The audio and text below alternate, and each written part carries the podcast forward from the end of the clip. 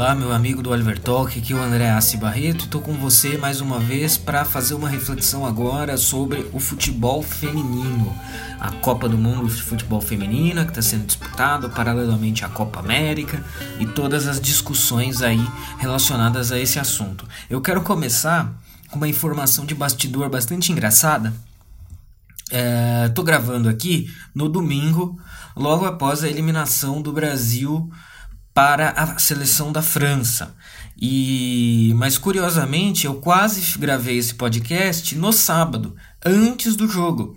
E aí eu até cheguei a consultar o Luciano, consultar a Stephanie para falar, puxa vida, será que eu devo correr o risco de fazer a gravação antes do jogo acontecer? E eu ia fazer a, a mesmíssima reflexão partindo do pressuposto de que o Brasil perdeu, né?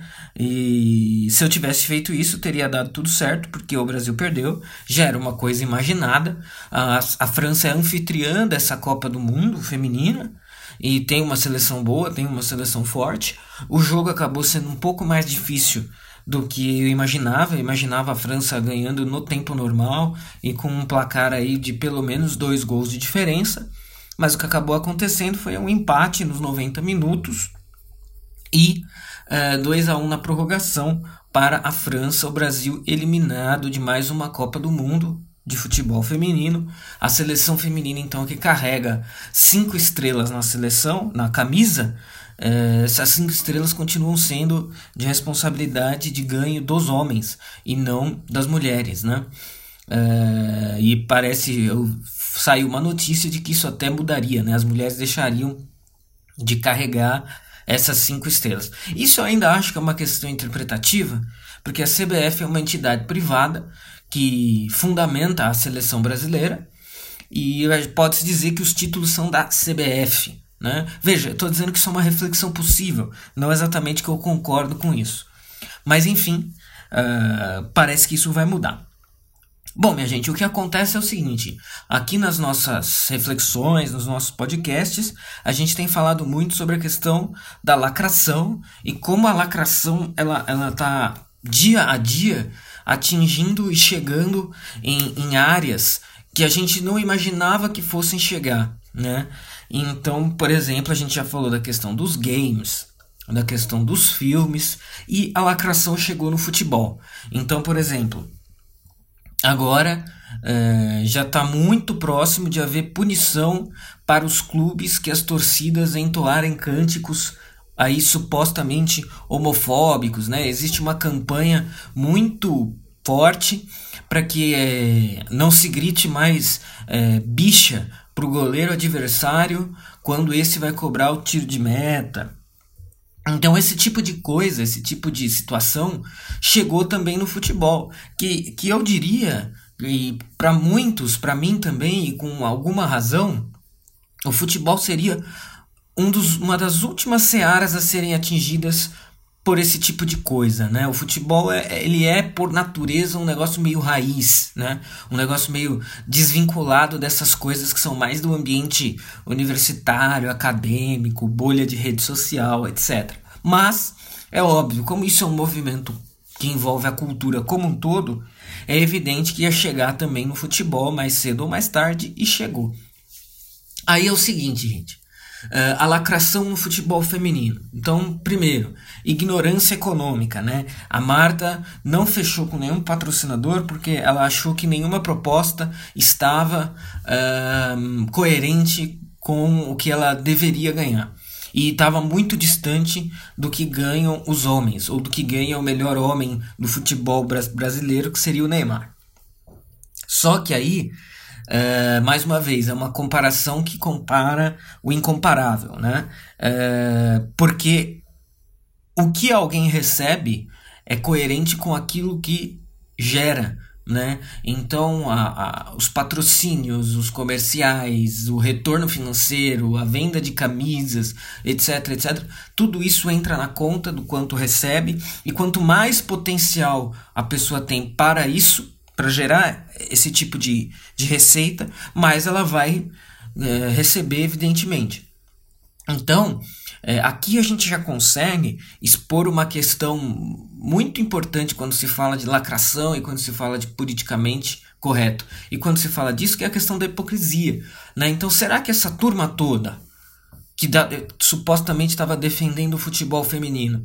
Será que consomem o futebol feminino? Porque o que gera a atenção, é, o interesse, as discussões e os patrocínios que geram dinheiro no futebol masculino é o consumo de produtos.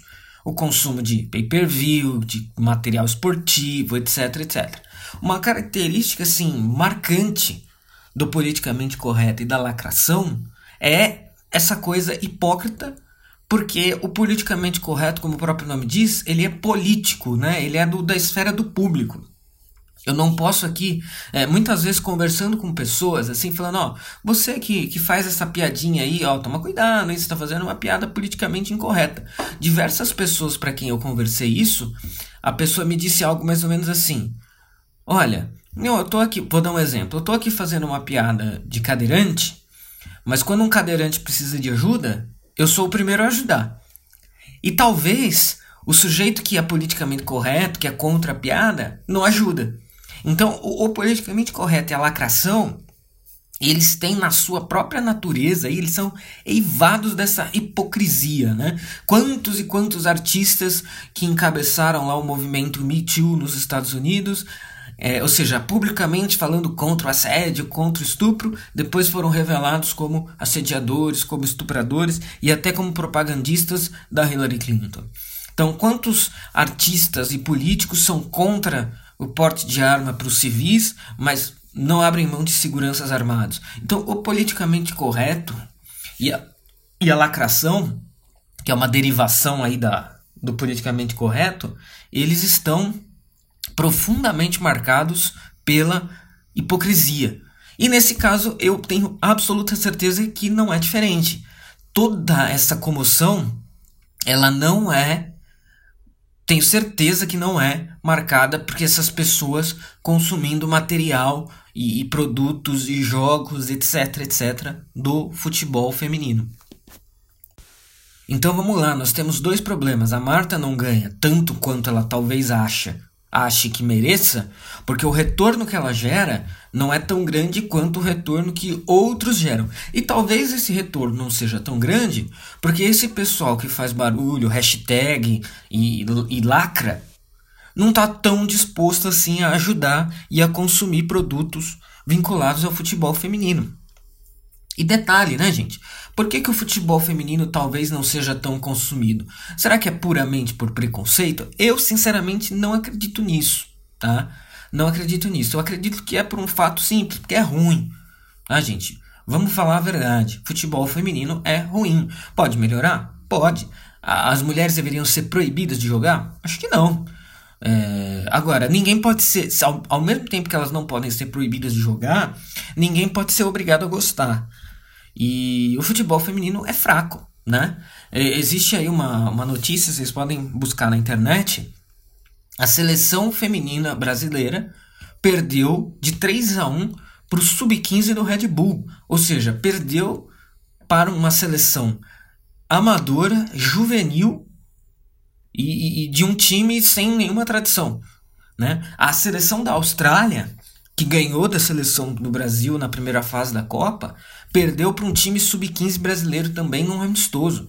Então assim, o futebol feminino, ele é ruim, ele é fraco e não é só pela questão do investimento, mas é porque é um esporte extremamente físico, de extremo contato, onde a gente sabe que a, o potencial físico das mulheres é inferior ao dos homens. Né? E aí eu sou obrigado a tocar na lacração, talvez no ápice, na cereja do bolo da lacração é, envolvendo a seleção feminina, que foi a questão do 17 gol da Marta, né? Marta 17, é, que ela atingiu nesse, nesse Mundial, superando os 16 gols do Miroslav Klose, alemão, no, só que nas Copas masculinas, né? E aí muita gente falou: olha, Marta, maior artilheira de todas as Copas, superou o Close. Aí você tem duas possibilidades. Você pode investir nisso em nome do lacre, que é uma loucura, uma histeria. Ou então, ok, vamos abolir a análise de gênero e vamos fazer uma, uma análise de esportes físicos, homem versus mulheres, e quem for o melhor se torna o maior campeão do mundo daquela modalidade. Meu amigo, o negócio vai ser feio. Por isso que eu acho que, apesar de terem feito isso agora, esse não é um caminho que o pessoal da lacração vai investir, porque eles sabem que se eles fizerem isso, a maioria esmagadora vai ser em favor dos homens, mesmo em esportes onde há patrocínio, há treino, há seriedade, há investimento, os recordes físicos sempre são masculinos. Né? Então vou pegar aqui só um exemplo. A maior recordista dos 100 metros do atletismo, ela fez, ela faz o seu trajeto em 10 segundos e meio. O Usain Bolt, que é o homem mais rápido do mundo, na mesma prova de 100 metros, fazem 9 segundos e meio, ou seja, um segundo a menos. Então, no futebol até dá para enganar com essa história de não, mas não tem patrocínio, não tem investimento, o que talvez seja verdade, mas num esporte físico, essa não é a explicação para inferioridade com relação a, aos homens, né? Então, o futebol feminino é ruim, fato, né? Qualquer um que entenda de futebol e assista percebe isso. Né? Percebe o grau de extenuação física nos finais dos jogos é, e percebe que assim, os as falhas de fundamentos são muito graves. Esse lenga-lenga do investimento, ele só outra coisa, ele só cola aqui no Brasil. Né? Mas quando você vê os jogos de outras seleções, onde há esse investimento, porque são países poliesportivos, você também vê muita coisa ali amadora. Né? Então não é uma questão só de. E, e, esse, o aspecto físico não é superado por investimento nenhum, porque isso é um dado da realidade. Então isso é só um lenga-lenga que cola aqui, que funciona aqui. E a gente tem uma outra coisa a se fazer que é o seguinte: então, beleza, vamos ir pela turma da lacração. Então a Marta é a maior, maior artilheira de todas as Copas, o Usain Bolt é o ser humano mais rápido do mundo, e é mesmo né? Mas você pode falar que ele é o homem mais rápido do mundo e não a mulher mais rápida do mundo. Mas aí, se a gente seguir a lógica da turma da lacração, a gente vai ter que dizer então que ele é o ser humano mais rápido do mundo e o recorde feminino fica aí é, desconsiderado, com um valor menor, porque afinal de contas a gente está cruzando o feminino com o masculino e o masculino é melhor. Mas vamos fazer isso também em Copas. Se a gente fizer isso, Uh, então, beleza. Então, seleção masculina, seleção feminina, a gente está fazendo considerações iguais. Então, maravilha. O Brasil não é o, o maior campeão de todos. A Alemanha é. Porque se você juntar os títulos do feminino e do masculino, a Alemanha é hexa e o Brasil é penta. E o penta do Brasil é só dos homens, é claro, porque a seleção brasileira feminina nunca ganhou a Copa do Mundo feminina. Então vejam, a seleção alemã é a isolada maior campeã de todos os tempos, porque ela conquistou as edições de 54, 74, 90, 2003, 2007 e 2014. Então a Alemanha, juntando aí os títulos feminino e masculino, é hexa. E o Brasil é penta, porque ele só ganhou 58, 62, 70, 94 e 2002. Uh, a seleção brasileira, liderada pela atacante Marta, tinha a oportunidade de empatar com os germânicos nesta edição do evento, mas a equipe fracassou diante da França, dona da casa, que segue na competição. Hoje, em partida realizada no Stade Océan, na cidade de Le Havre, sediada na região da Normandia. Grande Normandia aí, né? Sede uh, do dia D, importantíssimo para a Segunda Guerra Mundial. A Alemanha segue na disputa depois de ter batido a Nigéria e pode ampliar a vantagem sobre o Brasil. Então, detalhe: o Brasil saiu e a Alemanha continua. Então, a Alemanha pode virar hepta campeã do futebol, se a gente juntar aí títulos feminino e masculino. Garantida após a Copa sediada em nosso país em 2014, no qual o jogador Klose teve bastante destaque, né? Vale lembrar, o Klose fez o 16º gol. Uh, na Copa de 2014 no Brasil, contra o Brasil, um negócio aí muito simbólico, né? Acho que às vezes as pessoas esquecem muito do simbolismo do, do 7 a 1 muito do simbolismo do close, né? Claro que isso é esquecido propositalmente porque a gente está no Brasil, que é um país supostamente futebolístico, né? O Brasil é um país supostamente futebolístico, mas ele com certeza não é um país poliesportivo.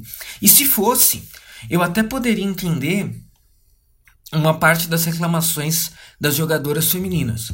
Mas a verdade é que o brasileiro, ele, o Brasil e o brasileiro ele gosta de futebol e de vencer. Né?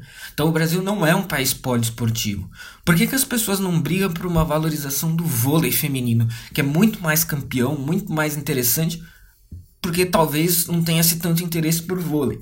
Mas também não tem preconceito contra o vôlei feminino. Né? Então não é uma questão de ser contra mulheres e não é uma questão de ser contra investimentos. Será que os brasileiros que jogam tênis estão satisfeitos com os investimentos que são feitos? Acredito que não. Será que os brasileiros que jogam uh, tênis de mesa, será que os brasileiros que competem por atletismo, será que esses, essas pessoas estão satisfeitas com o investimento? Então não é só mulher que quer jogar futebol, é basicamente todo e qualquer esportista que não seja do futebol masculino.